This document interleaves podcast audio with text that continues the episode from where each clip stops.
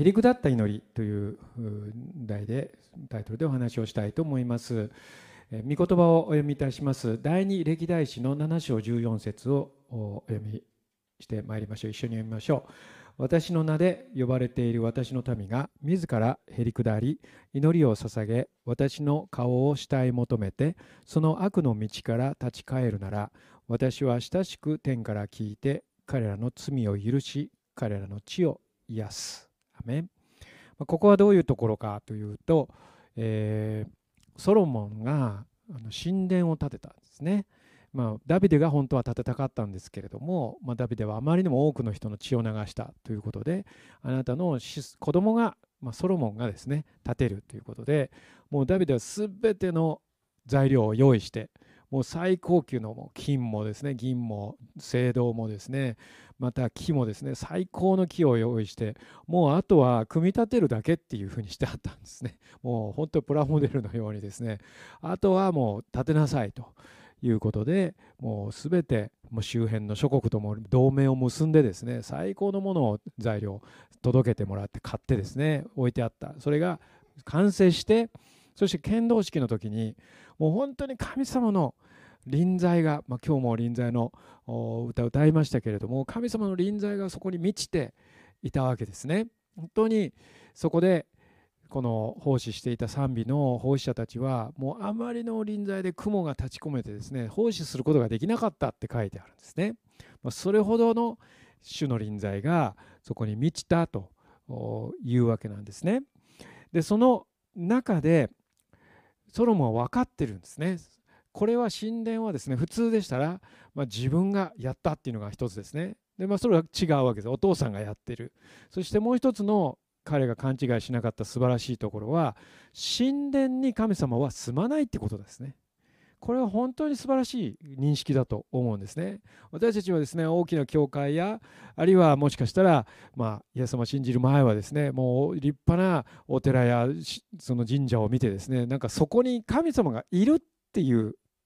ふうに思うじゃないですか。まあそうなってますよね、確かに。しめ縄を張ってですね、大きな用を拝んでみたり、まあ、いろいろな豪華絢爛なですね、ものが置いてあって、ここに神様が祀られてるっていうか、住んでるっていうふうに言うわけですよね。けれども、ソロモンは知ってたんですね。あなたをどうしてこんなに小さな箱の中に入れることできるでしょうと。ね、本当に宇宙を作られた万物を作られた神様がこんなとこ住むわけないことを私は知ってますと。そしてこういうんですね。私は私たちはここに祈りを捧げます。ここで礼拝を捧げますけれども、まあ、それはドアみたいなものですね。そこに礼拝を捧げる時どうかそこから私たちに聞いて祈りに応えてくださいというふうに、えー、ソロモンは祈るわけですね。でその、えー、中でですね神様は、えー、答えてくださってその一節がここですね。私の名で呼ばれている私の民が自らへり下り祈りを捧げ私の顔を慕い求めでその悪の道から立ち返るなら私は親しく天から聞いて彼らの罪を許し彼らの血を癒すと。第一番目は、まあ、自らへり下る祈りを捧げるということですね。へり下るっていう。皆さんへり下ってますか？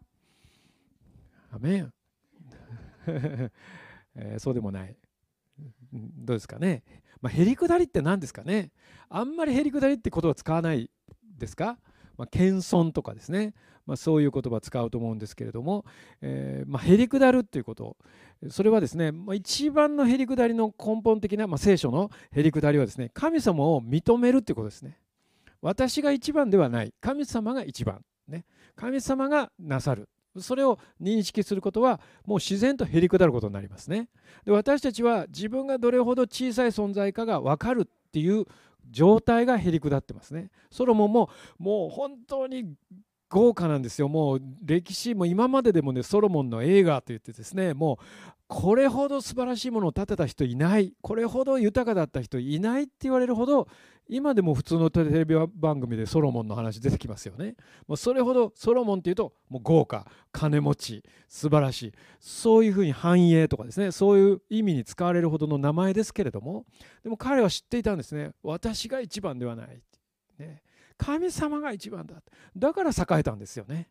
だから彼この王がそういうへりくだりを持っていればですねもう民もへりくだらざるを得ないわけですね。あの王でさえ神様の前にひざまずくのであれば私たちはなおさらひざまずく。そのように思うと思うんですね。そして自分で誇らしく思うということは、まあ、大切なことなんです、まあ、自尊心としてね。もう私たちはもうああダメだダメだ。私なんかダメだってね、まあ、そういう状態になったりそういう人もいますけれどもそういうことを言ってるんじゃないんですへりくだりは。そうじゃなくてこの神様の前では自分を知りへりくだるっていう意味なんです。ね、健全な自信を持ってもらいたいんです。私はあなたを愛しているってイエス様はね、十字架を通して語ってくださっているわけですね。あなたは勝利者だと復活を通して語ってくださってるんですよね。まあ、今日もね、SP でね、権威の話しましたけど、私たちには権威が与えられていてですね、まあ、警察官が指一本でトラックを止めることができる以上のですね、神様の権威でその悪魔を去っていけって言ったらですね、もう従わざるを得ない。そのイエス様の皆によって祈ることができる。それを宣言できるその素晴らしいものを持ってるっていうのは分かってほしいんです神様はね。だからといってどうだっていうふうにこの誇っては欲しくないね。あるいは聖書にはね自分では誇っても他の人に誇るほどのことでないでしょうって書いてあるんですね。だから誇ってもいいんです。自分ではこうもうよく頑張ったね。それは正当な評価だし本当にこう励ましてあげてほしいんですね。あるいは周りの人も励ましてあげてほしいんですね。この高ぶるからもう私は絶対人は褒めませんとかね。そんなことしなくていいんですね。本当に私たちは健全な自尊心必要ですね。でもへりくだって神様の前にいつも神様の前にはへりくだっている人は幸いですね。そして、えー、謙遜傲慢にならないってあまり言葉は聞かないと思うんですけど昔はよく言ったんですね。謙遜傲慢って分かりますか？謙遜傲慢って言葉がねあのキリスト教会には流行った時期があったんですけど謙遜傲慢っていうのは何かってね「いや私はそんなことはできません」ってね「いやそれほどのものではありません」って言って結局ね何もしなかったりねあのどうだ私はこんなに謙遜だって誇ったりねするそういうのをね謙遜傲慢って言うんですよね こんな四字熟語はないと思いますけれどあのまあキリスト教古いキリスト教用語この頃聞かないですけれども、まあ、本当にそのそれは本当に謙遜かってことですね。えむしろ健全な自信自尊心を持ってですね顔を上げてもう本当に、えー、感謝しつつですね喜びつつでも主の前にいつも私は主が一番であって私はその主に従っているだけのものだということを意識できている認識できている人こそですね本当にへりくだっている人と言えるわけです。2番目はですねえ神様の御顔を慕い求めて悪の道からと立ち返るようにと書いてあります。神様の御顔を慕い求めるっていう感覚ね、ま神様の御顔を慕い求める祈り会っていうね、えそういう祈り会もありますけれどもうちでもやったことあるかな？そういうタイトルでねやったことあるんですけど神様の御顔を慕い求めるただただ神様にお会いしたい神様の臨在を味わいたい、ね、そのような、えフォーカスした祈りですね。そして悪の道から立ち返るっていうのがセットになってるんですね。神様の御顔を慕い求める一方で悪を捨て去らないのは無理っていうことですね。なぜなら神様は清いから正しいからですね、えー、ピリピの2章21節にこう書いてあります。皆自分自身のことを求めていてイエス・キリストのことを求めてはいませんって。みんな自分のことばっかり考えている求めている。クリスチャンの話してるんですこれ。ね。キリストイエス・キリストのことを求めてないって、ね、イエス・キリストのことを求めるって何でしょう？イエス・キリストのことを求めるとはイエス・キリストの命令に従うということですね。お互いに許し合いなさい愛し合いなさい、ね、そして福音を伝えなさい。さまざまありますよね。神様を愛しなさいそして隣人を愛しなさい、ね。え罪に打ち勝ちなさい。さまざまありますよね。それらの命令を本当に私は守り行いたい守り行っているって言ったらまた今度あの問題なんですね。自分で義と義としてるから、ね、それは不可能かもしれないけどでもイエス様によって許されている。そして私は本当に神様に従っていきたい。そのために罪と戦います。というふうに、えな態度ですね。そしてイエス様の一番求めていることを私も求めます。ということ、ね、イエス様を自分の求めることのために利用することもできるわけです。自分の達成したいことのためにイエス様お願いしますということもできるしそれはまあ間違いと決めつけることはできないんですけれどもでもそれがただ目的だったらそれは自分のことを求めているんであってイエス様のことを求めているわけではないじゃないですか。ですからこの先ほども言った神様の御顔を主体求めていくということの中にはですね自分を委ねていく自分を捨てていくっていうことが含まれていくいるわけですね、えー、クリスチャンであっても自分自身のことだけを求めてしまっていないだろうかということを顧みたいと思うんですね。そして自己実現や認められることこれも悪いことではないんです。でもそれが優先してしまってないか、ま、昇進や称賛されることこれも悪いことではないですね。でもそれだけが私の目的だったらイエス様を知る信じる理由だったらそれはですね自分を求めているだけですね。イエス・キリストのことを求めるということは神様の御顔を求めるということであり精霊の臨在を主体求めることでもあるわけですよね。だから私たちはまあ、由美子先生もそうですけれどもずっとですね賛美と礼拝の中に主は臨在されるっていうことを信じ求め続けてきたもうこの40年ぐらいだと思うんですよね。でそれはあ本当に主体求めている。神様の臨在を味わいたいと。そして神様の御声を聞きたい。そしてそれに従いたい。そのように行動したい。生きたい。そういう思いで、えー、歩んできたわけですね。え悪の道から立ち返るというのがこのセットだと言いました。悪習慣をやめることだし憎まないで許すことを含んでますしまた噂話や横島な心ねえー、まあまあ、横島な心って言ってねなんか別にあのシマウマの話じゃないんですけどあの 横島な心っていうのはですね、まあ、本当にこう、えー、まあ、ダブルスタンダードとかですね、まあ、何かを企んでいるいつもねそういう心のことをですね横島な心と言いますけれども信じない心から信じる心になりましょうと。これクリスチャンでも言えるわけですね。まあ、イエス様は信じてるけどそんなことできるはずないということもできるわけですね。けれども主はできる、ね、神様にはできるんだと信じる信仰が必要ですね。そしてまた神様は私たちに近づいてほしいということを知っておかなければならないですね。私たちが近づきたい以上に神様の方から近づきたいですね。だから私たち神様に近づきなさい。そうすれば神様が私たちに近づいてくださると約束されているわけです。3つ目は神様は親しく天から聞いてそして私たちの罪を許し私たちの血を癒すということですね。本当に素晴らしいと思うんですね。神様と親しくなりたいと思うでしょうか？ね。神様と親しい関係になりたい。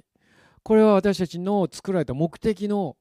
本当に大きな目的の中心にあるものですねそしてまた私たちの罪を十字架で許してくださったということを私たちは、まあ、知ってるけどどこまでそれが理解されるかということですね。まあ、日々理解が深まっていっていると私は自分でも思っているんですね。こんなことでも許してくださってるんですかと。こんなことも愛されてるんですかということですね。私たちだけではなく、この地を癒してくださるっていう言葉がここにあるわけです。ね、この地をってどういうことですかね。えー、血が病気になるとどうなるかですよね。これはもうさまざまなところで検証されていることですけれども例えば犯罪率が上がるんですよね。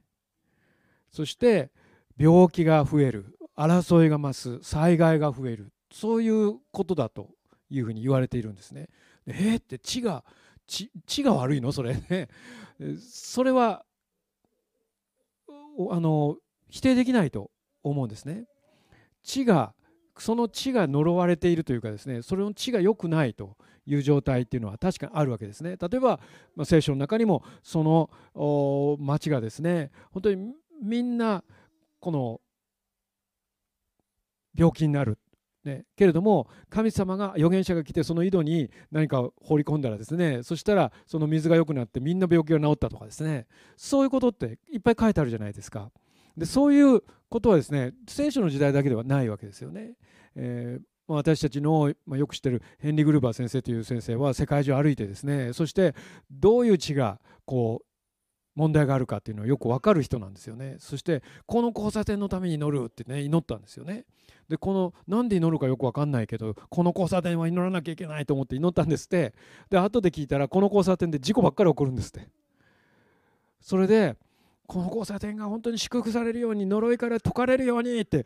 全然知らないんですよ。でも祈ったってね。それ以後ね交差点でその交差点で事故起こらなくなったって言うんですよね。その血がね呪われてるんですよね。だから癒されなければならない。そういうことがこの約束されているわけです。私たちの血日本にも癒しが必要ですよね。さまざまな血が流されたという歴史もある。またあ迫害の歴史がある。あるいはあ今は放射線というね本当に呪われているその地がありますよね。なんとか除染作業してっていうふうに頑張っているまいますけれども実際にそこにもう住めない、ね、これほど分かりやすいこの地が汚されているということはもう今現実に私たちは迫っているわけですよね。存在しています。でも神様が霊的にまた本当にこの物理的にもですねこう癒してくださる。血が癒されればね私たちはどうなるかということですね、えそれは私たちに安心私たちは安心に健康的に生活できるようになるっていうんですね。私たちは例えばウクライナのために祈りたいと思うんですねウクライナが本当に今血が流されているけれどもそこが癒されますようにね、そしてどんどん人が帰ってますけれどもその人たちが本当に生きることができるようにもう二度とそのようなひどい目に遭わないように祈りましょうということもできるわけですね。それは例えば血が癒されるということに含まれていますね。そしてまたへりくだりを身につけるためにイエス・キリストの愛を知るということがとても大切です。御顔を求める祈りですね。あるいは賛美をする。主の臨在を求める。私たちの罪が許され血が許されることを信じて受け取るということですね。えー、皆さんの中でですねああなんか心当たりがあるなって。ねこの地はあ本当に病んでいると。あるいはもっと狭く言ってですねこの地域やこのあるいはあこの一角やあるいはこの家やそういうものがですねもしそこに問題があると感じたならば私たちは大胆にですね神様にお願いした方がいいと思うんですね。主よどうぞこの家をこの地をこの場所を癒してください。清めてくださいというよりは癒してください、ね。えー、そのように祈ることができるとここに、えー、神様が約束してくださっているわけですね。先ほどもこの彼らの罪を許し彼らの地を癒すというふうに約束されて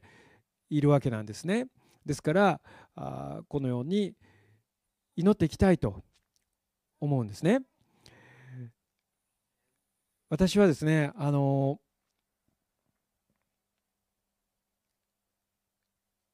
えー、私と恵美子先生がですね結婚前からあのそういう精霊の臨在を求めていたわけなんですけれどもあ進学校でですねもうなまあ、留学の話になったんですよね。それで私たちはま将来留学したいとアメリカに行きたいというふうにずっと思ってたんですね。でその時に、えー、どこに行ったらいいかっていうと、まあ、大体アッセンブリのね学校が候補に上がるんですけど、まあ、アッセンブリの学校ものすごく高いんですよね。だからもう難しいんじゃないかというふうに思っていました。えー、まあ、そんなところでですね、まあ、一番私たちが求めたかった留学で得た得たかったのは何かっていうとあの正直博士号とかそういう学位じゃないんですね、えー、そうじゃなくて、うん、私たちが一番求めたのはね神様の臨在を体験できるとこっていうことですね。神様の臨在をいつも体験できる学校に行ってみたい。そしてそこでま賛美と礼拝の訓練を受けてみたい。それが一番あったんですねでもその時にあったのは一つだけ候補があったんですそれは教団じゃないところでえー、そして教団があんまり認めてない教理をやのを持ってる学校だったんですね。でそれでですねそこにはちょっといけないねって話をしていて他に知らないですねアメリカのこと何にも。でそれで、まあ、ある時にですね、えーまあ後で、まあ、お分かりのようにクライス・フォー・ザ・ネーションに行くわけですけれどクライス・フォー・ザ・ネーションの Living Praise というこの聖歌隊がですねクワイアがやってきたんですよね。で時を同じくしてですね、えー、アセンブリのある学校の聖歌隊もやってきたんですね1週間違いで。で私たちはですねもう本当はね当時はすごくあの門限がすごく厳しくて6時半だったんですよ6時半に進学校に帰ってこなきゃいけないと。で そんなの何もできないじゃんっていうようなことでもう一つはねあの規制があったんですよ。あの超教派の集会に行ってはならないっていう。そういうのあったんですよね。それで私たちはですねもうなんか私いつもお願いばっかりしてるような人間だと思われるの嫌なんですけどやっぱりその時もお願いしたんですね。あの社会にですね「お願いします!」って言ってねどうしても私は私たちはこのリビングプレイズっていうバンドに行きたい第一招いてるのはアッセンブリじゃないですかって小岩教会が招いてるじゃないですかだから行かせてくださいって言ったら初めねダメって言われたんですね。でもねもうめげないでね、もうお願いします、お願いしますって言ったらね、もうしょうがないなって言って、それで、まあ、3人、4人ぐらいで行きましたかね、え、行ったと思うんですけれども、あの私たちはそのお茶の水のですね、まあ、会館に行ってですね、そしてそのリビングプレイズが歌ってるのを見たんですよね。もう本当に圧倒されたんですね。神様の臨在が溢れていて、こんな賛美聞いたことがないし。ね、こんな臨在味わったことがないしそれだけじゃないんですね。終わってもうみんな帰るもう舞台から去っていくかと思ったらですね招きしてですね。そして招きのところにみんな降りてってイエス様を信じるって言った人と信じないって言った人もとにかくそこに寄り添ってですね日本語もできないのに泣きながら祈るんですよ彼らはね。それを見てね私たちはもう本当に打たれちゃってねもう私はここに行くしかないと思ったんです。まだ当時クライスト・フォーデネーションなんて誰も知らなかったんですよね。です。まあここにも聞いちゃ うも美香さんもあの CFA 卒業生がいますけれどもあの愛花もサーミもそうですけれどももう今はみんなねクラス・フォートネーション知ってますけどそんな時だったんですよね。それで次の週かなんかにアセンブリが来てクワイアが歌った曲がほとんど同じ曲だったんですよ。だまあまあ悪くは言いたくないんだけどあの素晴らしいんですよ音楽的には。でもあんまり何も感じなくて それでやっぱり違うよねって言ってそれで CFA 内になったんですよね。まあ、それがちょっと私たちがアセンブリ的ではない理由なのかもしれないんですけれど あの本当にそんなことがありましたなぜでしょう？なぜそういう人に出会ったんでしょうと思う時に私はやっぱり求めたからだと思うんですよね。神様の臨在はその学校のことを言いたいわけじゃないんです。神様の臨在神様の御声を御顔を求める時にね私たちは必ずその臨在を見つけることできる。必ずその人生を変えるような体験へと導かれる。そのことが言いたいんです、ね、本当に神様はそのような祝福の中に癒しの中に私たちを入れたいんですよね。今日何のねテーマでお話してるかというと、まあ、へりくだりの祈りですけれどもこの私たちのこのこの御言葉のようにですね、えー、本当にへりくだって祈りたいと思うわけです、えー、もう一度言いますけれどもイエス様の愛を知りそして御顔を求める祈りをして主の臨在を求め私たちの罪が許されて地が癒されることを信じて受け取りましょうということですね。今日私たちは本当に主の前にひざまずきたいと思うんです。主あなただけが王の主の主です。私はそれに何も付け加えることもできません。ね、もう私を本当にこんなに愛してくださってありがとうございます。そしてあなたの御顔をもっと求めていきます。今私たちは豪華絢爛なあんなソロモンの神殿ではないけれどそれ以上に私たを私をそれ以上のものだと選んでくださって私を精霊の宮としてくださった。これが最も偉大な神様の奇跡の一つだと思いますね。あんな金ピカの素晴らしい神殿もう誰ももう否定できないこんなに素晴らしいものを二度と建てられないって言ったほどのものよりも神様は私たち一人一人の方が尊いとおっしゃるんです。それで聖霊を送られたんですよね。あなた方は自分が主の宮であることを知らないのかって書いてあるんです。だからもう神殿に行く必要ないんです。ここが神殿です。そして集まっているところが教会です。ですから神様にですね本当に今晩祈っていきましょう。主に求めていきましょう。主の臨在を求めましょう。そして主よ私には答えが必要ですと。癒しが必要です。この地を癒してください。私を癒してください。そして本当に私の愛する人たちを救ってください。そのようにですね主に求めていきたいんです。神様は祈りに応えてくださる方です。必ず祈りに応えてくださいます。私たちはそれを体験してきました。もうそのシェフェナに行くって言ったから行けたわけじゃないです。どんなに祈ってどんなに苦労したかは分からないわけですよね。けれども神様はそれを成し遂げてくださった、ね、そのような求めるならばその道を開いてくださる方ですね、えー、一緒に祈りましょう、えー、主に本当に御顔を求めてへり下って神様の前に祈ってまいりましょう。